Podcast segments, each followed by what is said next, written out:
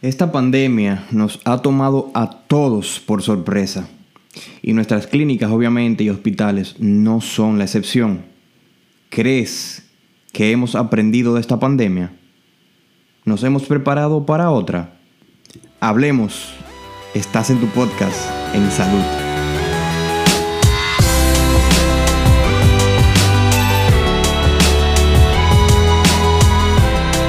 Bienvenidos amigos y amigas a su podcast. Espero que todos estén en salud. En este podcast hablaremos de cómo la tecnología es una aliada perfecta del bienestar y la salud. Este es el episodio 001 y con ustedes un servidor, César Rodríguez.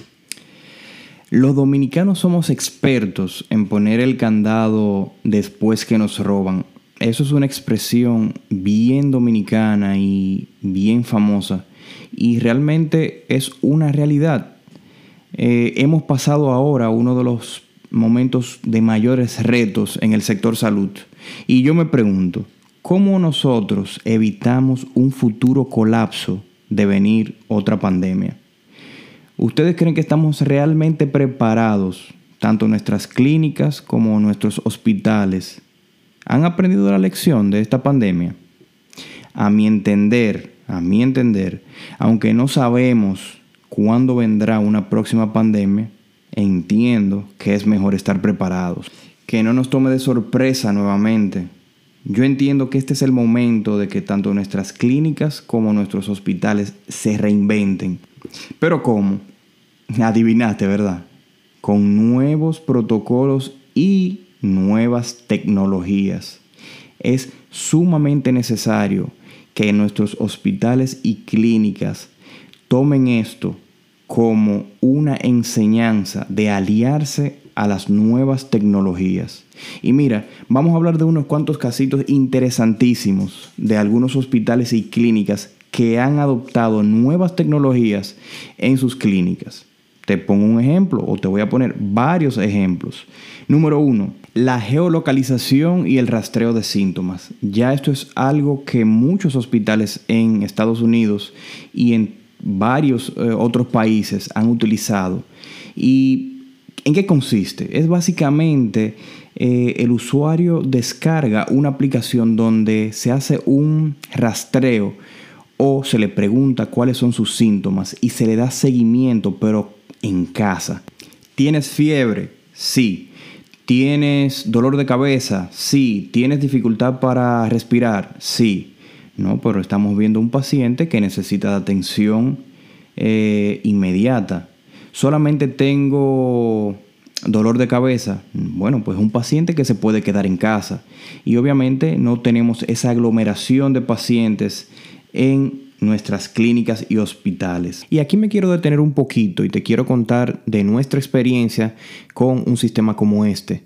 No sé si se recuerdan, muchos de ustedes conocieron a mi persona o me conocieron a través de las redes sociales porque nosotros, uno de nuestros eh, sistemas o uno de nuestros servicios eh, en, esta, en esta pandemia fue justamente este, un sistema de geolocalización donde el paciente eh, pone sus síntomas y se categorizaba esos pacientes en síntomas moderados, síntomas leves y síntomas graves.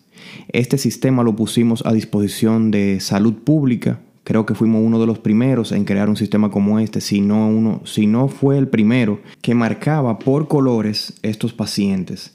Cuando el paciente tenía síntomas leves, se marcaba en el mapa un, un icono de color verde cuando el paciente tenía síntomas moderados, se marcaba en el mapa un icono de color amarillo y cuando los síntomas eran graves, se marcaba en el mapa un icono de color rojo.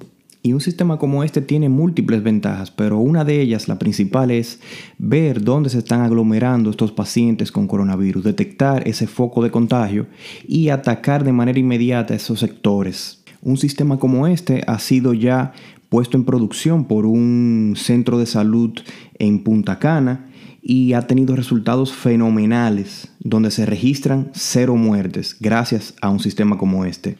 Ahora bien, ¿cómo también nosotros evitamos esta aglomeración de personas esperando a médicos, esperando servicios, esperando resultados?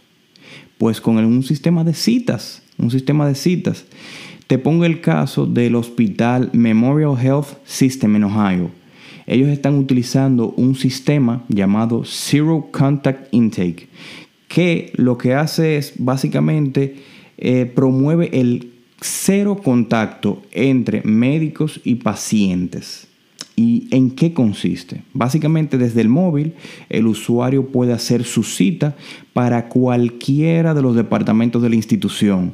Y obviamente cuando esté disponible ese departamento, le llega una notificación diciéndole puedes pasar y obviamente así evitamos esa aglomeración de pacientes que están buscando resultados y no sabemos quiénes están contagiados y quiénes no.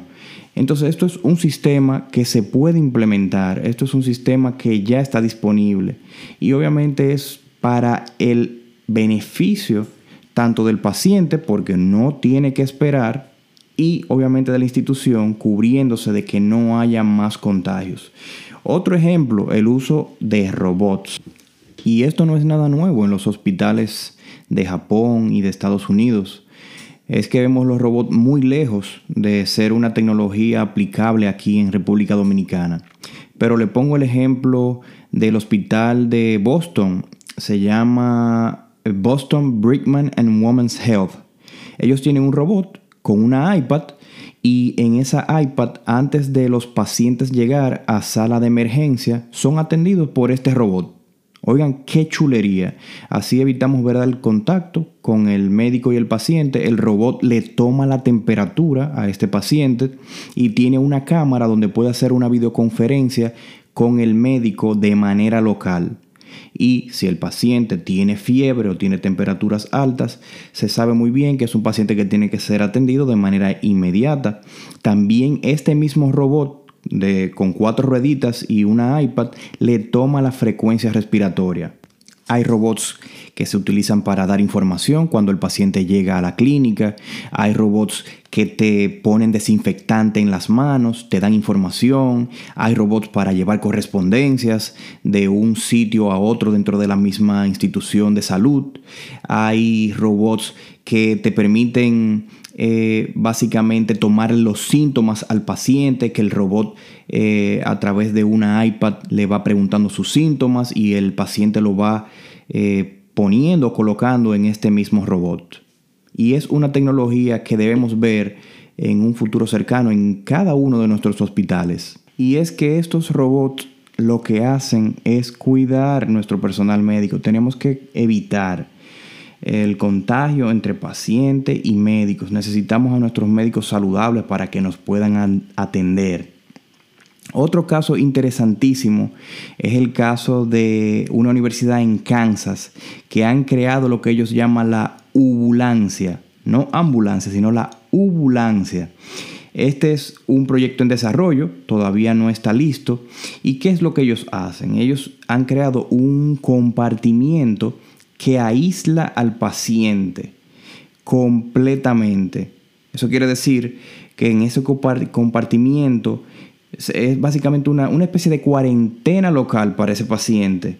Lo llevan en la ambulancia y el paciente queda totalmente protegido y obviamente el personal también de salud queda totalmente protegido porque el paciente está en una cuarentena local en este tipo de compartimientos con oxígeno etc.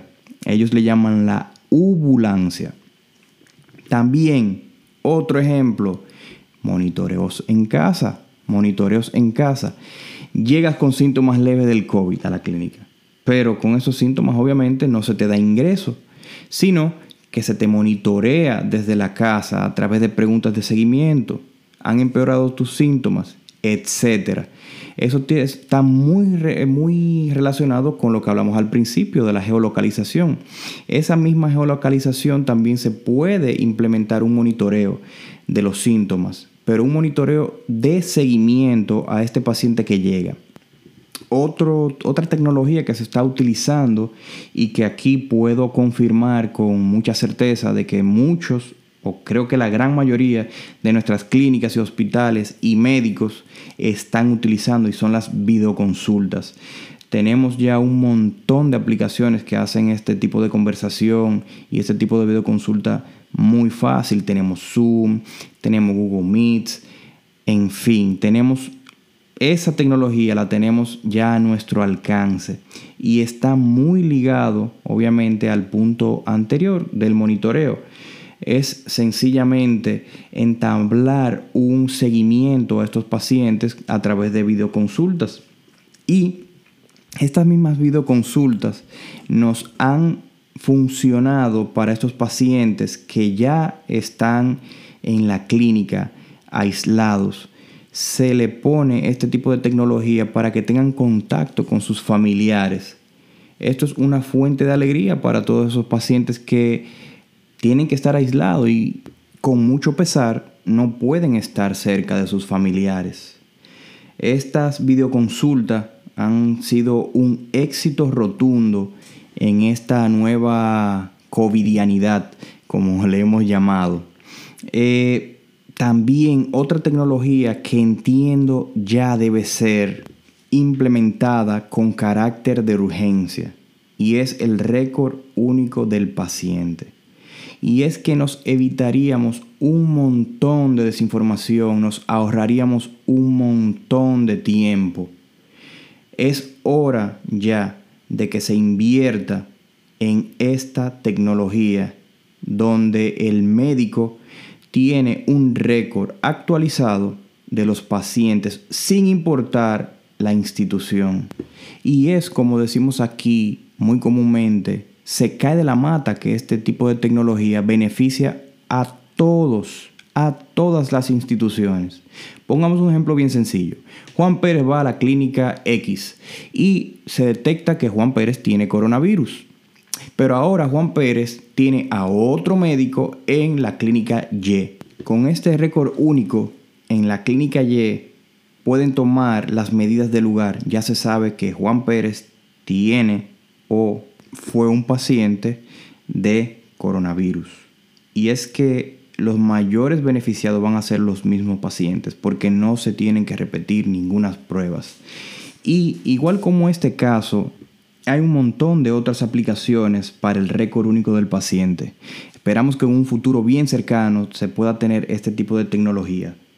Y para terminar, quiero que nosotros reflexionemos sobre la importancia de evitar que nuestras clínicas y hospitales sean amplificadores de enfermedades y de cualquier otro virus que venga y se asome a esta bella isla, la República Dominicana. Gracias por acompañarnos en este nuevo episodio. Gracias por el apoyo, gracias por el cariño. Que tengan un feliz día.